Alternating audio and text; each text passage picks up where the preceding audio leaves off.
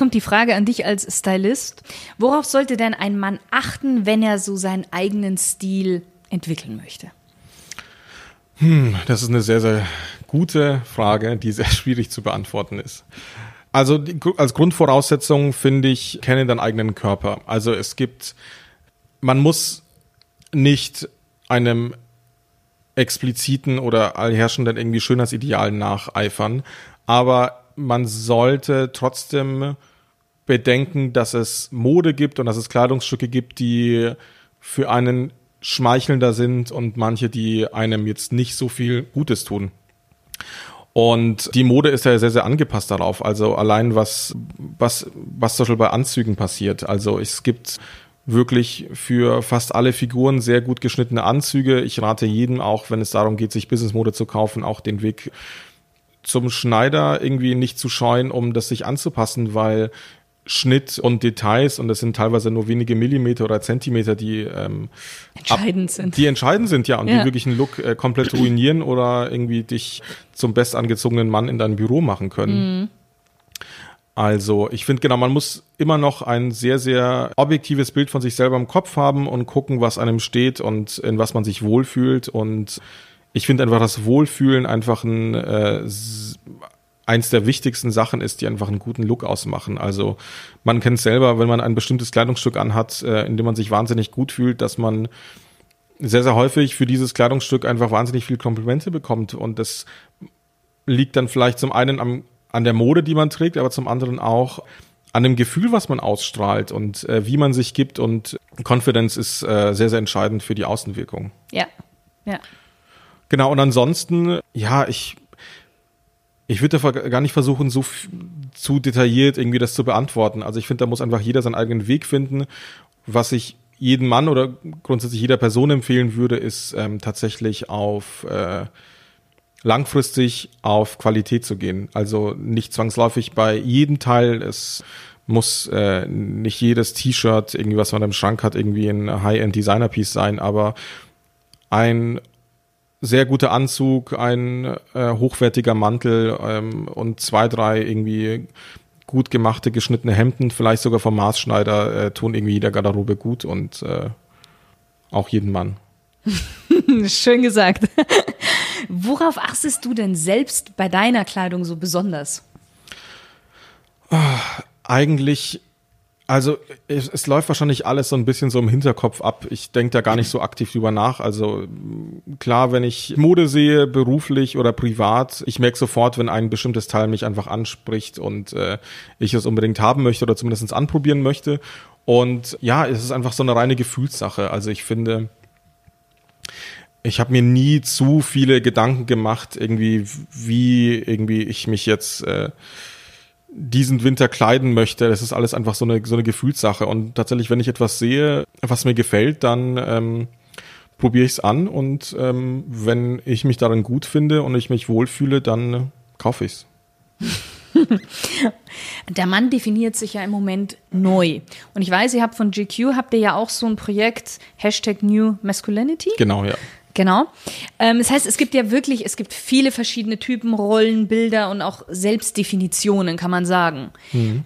Wie würdest du denn jetzt sagen, oder wie würdest du aktuell Männlichkeit definieren? Ich weiß, es ist eine schwierige Frage. Ja, es sind sehr viele schwierige Fragen heute. Ja, soll ich auch ein bisschen genau. herausfordern, mal als Modejournalist. Ähm, tatsächlich, ähm, meiner, also meine persönliche Meinung ist, dass Männlichkeit gar nicht definiert werden kann, weil Männlichkeit viel vielfältiger ist, als es in manchen Augen scheint. Die beherrschende, das beherrschende Bild von Männlichkeit sind tatsächlich Stereotype und Klischees, die ähm, seit vielen Jahren, Jahrzehnten, Jahrhunderten ähm, die ganze Gender-Diskussion überhaupt erst zum, äh, zum Glühen und zum Lodern brachten, weil es in der Vergangenheit ein sehr, sehr klar definiertes Männlichkeitsbild gab und mhm. alles, was von diesem Männlichkeitsbild abgewichen ist, wurde dann sofort bestraft oder als weibisch beschimpft oder als komisch oder mhm. ähm, und ich finde, wir bewegen uns gerade aktuell in sehr, sehr guten Zeiten, wo Personen, die nicht diesem männlich, diesem typischen Old Masculinity Männlichkeitsbild wieder äh, nicht diesem Bild äh, entsprechen. Ents entsprechen, danke. eine Stimme bekommen, weil diese Menschen gab es schon immer und ähm, wir sind in Zeiten, in denen man vor allem in der westlichen Kultur einfach viel mehr seine Freiheiten ausleben kann und diese Menschen zeigen uns, dass Männlichkeit sich nicht durch ähm, eine bestimmte optische Erscheinung, eine sexuelle Orientierung, ein, eine Karriere, ein, ein Leben oder eine Haltung irgendwie widerspiegelt, sondern das einfach eine sehr, sehr persönliche und private Einstellung ist, wie man zu seiner Männlichkeit steht und was man selber als männlich äh, definieren würde. Und genau, in unserem Projekt, was du gerade angesprochen hast, haben wir mit sehr, sehr vielen Männern gesprochen. Ähm, und unter anderem haben wir auch mit fünf ein Videoprojekt gestartet. Da war ein Transgender-Model dabei, ähm, mhm. Ein Vater, der in der Mode arbeitet, ähm, ein Rapper, der über, über Männlichkeit und Männlichkeit irgendwie in der Musik gesprochen hat und ähm, ja, also einfach ein ähm, sehr, sehr weites Feld, was einfach da zeigt, dass ja Männlichkeit so vielfältig ist, wie man sich ähm, nur vorstellen kann und äh, diese Vielfältigkeit auch wichtig und gut ist. Mhm. Was meinst du, wie werden wir denn zukünftig mit Geschlechterrollen umgehen? Das ist eine sehr gute Frage. Also ich hoffe, dass wir, dass Geschlechterrollen einfach irgendwann keinen, ähm, keine Rolle spielen und dass jeder sich so definieren kann, wie er es möchte und dass ja eine Geschlechterrolle letztendlich, also das, das Geschlecht des Menschen oder wie er sich äh, wie er sich definiert, äh, definiert eigentlich ähm, genauso belanglos sind wie die Haarfarbe oder die Augenfarbe oder die Nationalität hoffentlich auch bald. Also ich, ähm, ich hoffe, dass es einfach ein, ja, einfach, es ist, wird ein Teil der Menschen bleiben, aber es treibt keine Unterschiede und ähm, keine Unterschiede rein. Mhm. Nichtsdestotrotz gibt es für dich etwas, wo du sagst, das ist ein absolutes No-Go bei Männern und irgendwas, ein Mann muss das haben? Uh, No-Gos bei Männern. Gerne auch auf die Kleidung bezogen. Das ist einfacher. No-Gos bei Kleidung, also von ähm, was ich immer ein sehr, sehr, sehr großer Feind bin, ich, äh, da habe ich auch einen Artikel drüber geschrieben, das ist so ein, war ein sehr persönliches Anliegen, ist die Sockenlücke. Also was ich sehr, sehr häufig, wenn ich mittags essen gehe, ähm, bei Männern, also hauptsächlich Geschäftsmännern um mich herum irgendwie beobachten kann, ist, äh, dass Männer zu faul geworden sind, äh, Kniestrümpfe zu tragen. Ja. Und meiner Meinung nach unter einen Anzug immer Kniestrümpfe gehören, weil es äh, nichts unappetitlicheres gibt, als äh, einen Mann in einem teuren, gut geschnittenen Anzug zu sehen, der ähm, aus dem Auto steigt, seine Beine überschlägt oder sich die Schuhe bindet und dann plötzlich so eine kahle, weiße, haarige äh, ja. irgendwie äh, Unterschenkelhaut da irgendwie rausblitzt, irgendwie zwischen Socke und irgendwie dem Saum der Hose. Deswegen ähm, würde ich allen Männern empfehlen, wenn sie Anzüge tragen, immer Kniestrümpfe zu tragen, damit das Bein bedeckt ist, außer natürlich sie tragen irgendwie Laufer, Slipper etc. und verzichten dann komplett auf die Socke. Aber diese kleine, dieser kleine Hautstreifen, ähm, der ist immer ruiniert sehr, sehr viele Looks meiner Meinung nach. Ja, und ansonsten, ähm, ich finde, ich würde gar nicht so ein, so ein Diktat irgendwie vorschreiben, was Männer nicht tragen dürfen. Also ich, äh, ich finde, dass Sachen, die an jemanden oder die einem selber nicht gefallen, an einer anderen Person sehr gut aussehen können. Also ich, ähm, als Beispiel, ich persönlich äh, finde Polohemden sehr, sehr schön und es gibt sehr, sehr viele Looks, ähm, oder auch Männer, die ich auf der Straße sehe, die ein Polohemd tragen, wo ich sage, oh, das ist ein sehr schönes Outfit, das gefällt mir. Ich persönlich äh, finde mich in Polohemden ganz, ganz schlimm. Also ich finde, man sollte auf keinen Fall, und dann kommen wir wieder zurück zu den Trends, ich finde, man sollte auf gar keinen Fall, vor allem als Mann, das tragen, was man nicht gut findet, nur um es zu tragen. Mhm. Also äh, ich finde, Männer sind sehr, sehr nah an der Gefahr dran, äh, schnell verkleidet zu wirken mhm. wenn sie nicht das verkörpern, was sie auch tragen. Und genau, und das finde ich eins der größten Modefauxpas. Mhm. Und billige Anzüge. Und billige Anzüge. So wie der Begriff jetzt Männlichkeit, verändert sich ja auch der Begriff Gentleman eigentlich stetig. Mhm. Was macht für dich ein Gentleman aus? Weil ich meine, GQ ist ja Gentleman's Quarterly. Ich glaube, das wissen auch wenige, könnte ich mir vorstellen. Äh, wahrscheinlich, weiß ich nicht. da haben wir noch keine Befragung dazu gemacht. Ja. genau, also deswegen, was macht für dich ein Gentleman aus? Ich muss ehrlich, ich habe gerade ähm, gerade eben kurz nachgedacht. Ich finde gar nicht, dass sich die die die Definition von einem Gentleman so sehr verändert hat, sondern dass die Menschen äh, in der Vergangenheit und Männer das einfach falsch definiert und umgesetzt haben. Also ich finde, dass ein Gentleman einfach ein Mann ist, in dessen Anwesenheit sich einfach alle Anwesenden wohlfühlen. Mhm. Und ähm, ich, ich finde, wenn man das auf diese Definition runterbricht, beantwortet das eigentlich alle Fragen, wie man sich verhalten soll. Also das ist ähm, angemessene, passende Kleidung, ähm, Respekt gegenüber und nicht nur Frauen, sondern allen Mitmenschen und äh, Tieren und Umwelt und äh, Gegenständen und äh, grundsätzlich einfach ein ähm, Auftreten, was sehr lobenswert ist und mhm. was sehr positiv ist. Und ja, und ich finde, ähm, wenn man daran wenn man daran festhält, ähm, kann, kann die Definition ewig gültig bleiben. Mhm. Mhm, das ist eine ganz gute Definition, muss ich auch sagen. Ich möchte noch gerne dich ein paar Fragen über Genuss stellen. Ja. Weil wir gerade bei Definitionen sind, wie definierst du denn Genuss? Ich finde, Genuss ist eine sehr ein sehr intimer Moment, den man mit sich selber teilt. Und ähm, das kann ein Nahrungsmittel sein, das kann ähm, Kaschmir auf der Haut sein, das kann aber auch ähm, das können auch die fünf Minuten sein, die ich jeden Morgen, egal bei welchem Wetter, in Ruhe alleine auf dem Balkon verbringe und meinen ersten Kaffee trinke. Also ich finde, äh, Genuss ist immer eine sehr, sehr persönliche und intime äh, Erfahrung, die man mit sich selber teilt und die man auch sich zuliebe und auch nur sich zuliebe auch macht. Mhm, mh. Jetzt hast du ja schon gesagt, gerade während der Fashion Weeks zum Beispiel, du bist eben, weiß ich nicht, 15, 16 Stunden mehr oder weniger am Tag dauernd un unterwegs. Ähm, wie genießt du denn dein Leben dann? Außer jetzt die fünf Minuten vielleicht auf dem Balkon. Allgemein oder während der Fashion Week? Beides. also allgemein, ich finde, ich genieße eigentlich jeden Moment von meiner Arbeit, was nicht heißt, dass ich zeitgleich auch meine Arbeit sehr anstrengend finden kann oder dass ich sage, äh, oh Gott, ich kann nicht mehr, ich äh, will, dass diese Woche aufhört. Und äh, ich finde, das ist ganz normal. Ich ähm, finde, wenn man seine Leidenschaft gefunden hat, ähm, beruflich, dann gibt es natürlich schwere Tage und es gibt Tage, an denen man am liebsten irgendwie sein Rechner aus dem Fenster schmeißen möchte und äh, eine Flasche Wein aufmachen möchte. Aber ähm, es ist trotzdem eine Sache, die man äh, ein Stück weit sehr gerne mag. Also das ist, äh, ich würde es jetzt nicht irgendwie mit ähm, Masochismus vergleichen, aber ich glaube, man ähm, man weiß es einfach, man weiß einfach sein ähm, seine Arbeit und sein Leben einfach sehr zu schätzen und ähm, dazu gehören auch ein Stück weit auch gewisse Preise, die man auch dafür zahlen muss.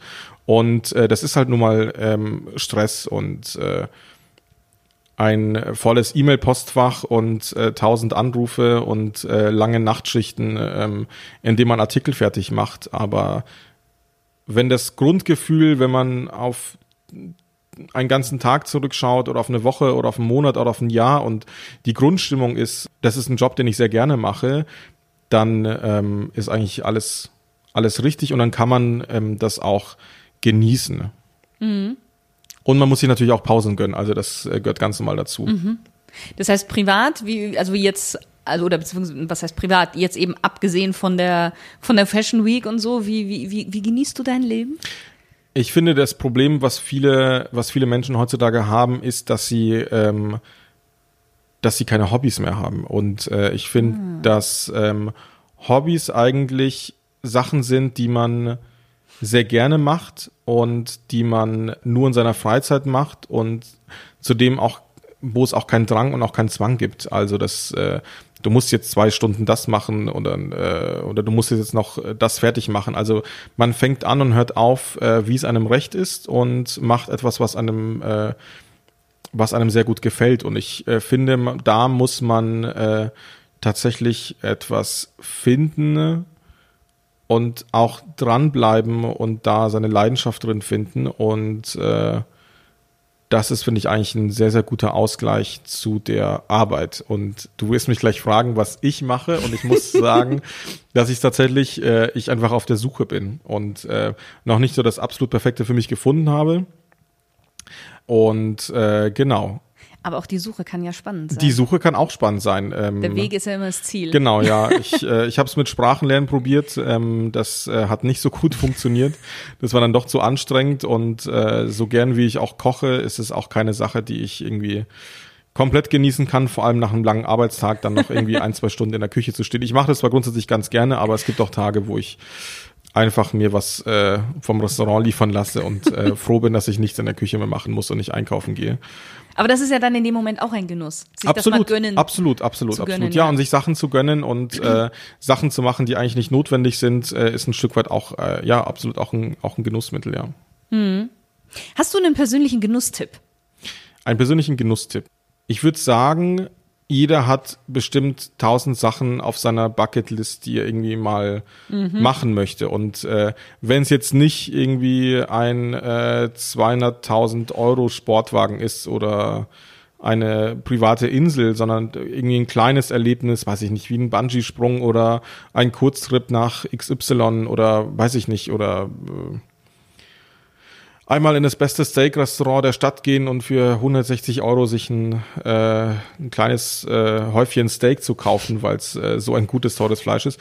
Ich finde einfach, dass man sich sowas einfach gönnen sollte, wenn es ähm, den finanziellen Rahmen nicht allzu sehr sprengt, weil äh, ja, ich nee, gar nicht mal weil, einfach nur einfach nur machen und es einfach genießen und äh, am Ende bereut man es irgendwann, dass man es nicht gemacht hat. Ja, ja. Wir kommen schon zur zweiten Smalltalk-Runde. Mhm. Du darfst wieder mit einem Satz beziehungsweise auch mit ein, zwei Sätzen antworten. Welche drei Dinge muss man unbedingt im Leben einmal gemacht haben? Mann mit einem N oder zwei N? Tatsächlich mit zwei. Tatsächlich mit zwei. Drei Dinge, die ein Mann gemacht haben muss. Ähm, boah, das ist echt eine schwierige Frage. Ich weiß gar nicht, ich, ich belege gerade die ganze Zeit. Das ist äh, seinen Stil finden, das finden, was ihn glücklich macht und Blödsinn tun. Sehr gut. Mit wem würdest du gerne mal ein Gläschen Wein trinken oder vielleicht auf einer Party eine Flasche Bier? Und über welches Thema würdest du mit dieser Person sprechen wollen? Egal, ob sie jetzt noch lebt oder schon gestorben ist, welche Sprache sie spricht. Du könntest in dem Fall alle Sprachen sprechen. Das klingt total fürchterlich und äh, weird, aber ich glaube, ich würde mir wirklich ähm, eine der unsympathischsten Personen überhaupt rausziehen, weil ich, glaube ich, mit der Person das interessantere Gespräch hätte. Also ich würde sagen, fünf Minuten mit Trump.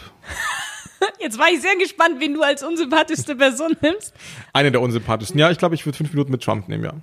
Ich glaube, das wäre das interessante Gespräch als jemanden, den ich sehr, sehr gern mag oder bewundere oder ja. Ja, das denke ich mir nämlich auch oft. Gerade so die man so gar nicht mag, kommt einfach, ist wahrscheinlich ein sehr, da ist eine Spannung dazwischen, aber das ist eben gerade das. Ja, natürlich, es gibt. Grenzen. Also ich würde jetzt nicht äh, einen Kaffee mit Hitler trinken wollen, aber ähm, Trump ist, doch, doch, ich würde mit Trump sprechen wollen, ja.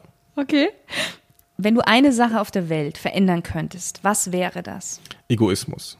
Meiner Meinung nach der Ursprung für so gut wie jedes Leid und alles äh, Schlechte, was es gibt. Weil wir gerade bei Trump sind. Genau. Was ist denn dein größter Traum, den du dir noch erfüllen möchtest? Jetzt kommen wir auf deine Bucketlist. Ja, ähm, vier Wochen kein Handy, kein Internet, gar nichts und in Neuseeland Urlaub machen. Vielleicht auch zwei Monate. Wenn, wenn das erste Monat gut läuft, oder? Genau, ja, mal, äh, mal gucken. Das wahrscheinlich ist es eine Sache, die ich dann im Ruhestand machen kann. Welche drei Ratschläge würdest du so deinem zehn Jahre jüngeren Ich geben, aus heutiger Sicht heraus? Bleib dabei, riskier mehr, geh mehr feiern, weil irgendwann wirst du es nicht mehr wollen. Patrick, wir sind wirklich jetzt am Ende. Magst du noch ganz kurz so ein bisschen deine Kontaktdaten, wenn jetzt jemand vielleicht auch irgendwie noch mehr über dich erfahren möchte, ähm, vielleicht auch noch vielleicht Instagram-Account sehr gerne nennen, aber auch, wo man vielleicht auch von dir einen Artikel nochmal lesen kann. Äh, genau, also ähm, bei GQ, ähm, bei GQ.de kümmere ich mich ähm, sehr viel äh, mit einem Team um die ganze Modeberichterstattung. Da gibt es immer sehr, sehr interessante Artikel, auch in der Ausgabe, ähm, die jeden Monat am Kiosk erscheint. Da lohnt sich es auf jeden Fall mal reinzugucken. Genau, und ansonsten, ähm, da mein E-Mail-Postfach eigentlich täglich explodiert, ähm, erreicht man mich tatsächlich äh, aktuell über Instagram am besten. Ähm, Patrick Pendiuk einfach. Und äh, ich ähm, ja, bin gespannt, was, äh, was die nächsten äh, Monate jetzt auch noch weiter bei mir ansteht. Ja, ich auch. Ich werde dich auf jeden Fall auch verfolgen. Vielen lieben Dank Sehr für das gerne. Interview. Vielen Dank, dass du dir die Zeit genommen hast, auch gerade in der stressigen Zeit, ich weiß es. Und auch an dich, lieber Stilgenusshörer. Schön, dass du wieder mit dabei warst und bis zum nächsten Mal.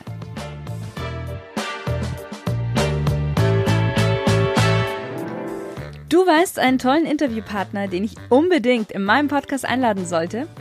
Oder du wünschst dir, dass ich mal über ein bestimmtes stilvolles oder genussvolles Thema sprechen soll? Nichts leichter als das. Schreib mir unter podcast.shirinzeit.com. Ich bin sehr gespannt. Deine Shirin.